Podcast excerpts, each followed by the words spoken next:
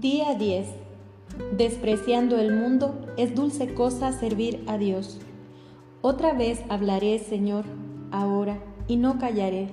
Diré en los oídos de mi Dios, mi Señor y mi Rey, que está en el cielo. Oh Señor, cuán grande es la abundancia de tu dulzura, que escondiste para los que te temen. Pero, ¿qué eres para los que te aman y qué para los que te sirven de todo corazón? Verdaderamente es inefable la dulzura de tu contemplación, la cual das a los que te aman. En esto me has mostrado singularmente tu dulce caridad, en que cuando yo no existía me creaste, y cuando estaba lejos de ti me convertiste para que te sirviese y me, y me mandaste que te amase. Oh fuente de amor perenne, ¿qué diré de ti? ¿Cómo podré olvidarme de ti? Que te dignaste acordarte de mí aún después que yo me perdí y perecí. Usaste de misericordia con tu siervo sobre toda esperanza, y sobre todo merecimiento me diste tu gracia y amistad. ¿Qué te devolveré yo por esta gracia? Porque no se concede a todos que, dejadas todas las cosas, renuncien al mundo y escojan vida retirada por ventura es gran cosa que yo te sirva cuando criatura está obligada a servirte. No me debe parecer mucho servirte, sino más bien me parece grande y maravilloso que tú te dignaste recibir por siervo a un tan pobre e indigno y unirle con tus amados siervos.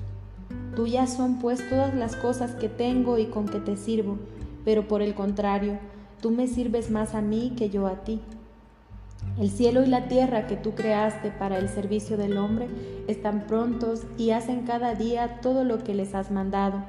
Y esto es poco, pues aún has destinado a los ángeles para servir al hombre.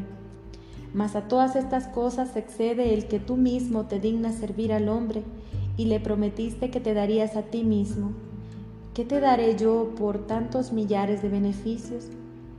Si pudiese yo servirte todos los días de mi vida, si pudiese solamente, siquiera un solo día, hacerte algún tipo de servicio. Verdaderamente tú solo eres digno de todo servicio, de toda honra y alabanza eterna.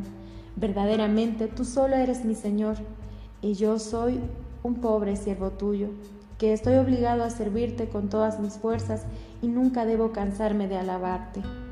Así lo quiero, así lo deseo, y lo que me falta, te ruego que tú lo suplas. Grande honra y gran gloria es servirte y despreciar todas las cosas por ti. Por cierto, grande gracia tendrán los que de toda voluntad se sujetaren a tu santísimo servicio. Hallarán la suavísima consolación del Espíritu Santo los que por amor tuyo despreciaron todo deleite carnal. Imitación de Cristo, libro 3, capítulo 10. Esta oración que escuchamos de preparación para este día surge de una alma que se ha sabido perdonada, amada y acompañada por Dios.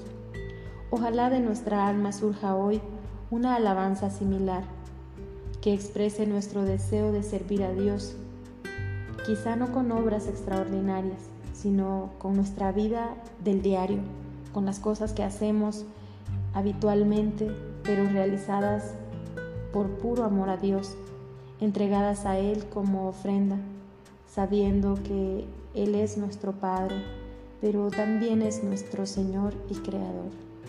A continuación realiza las oraciones para todos los días.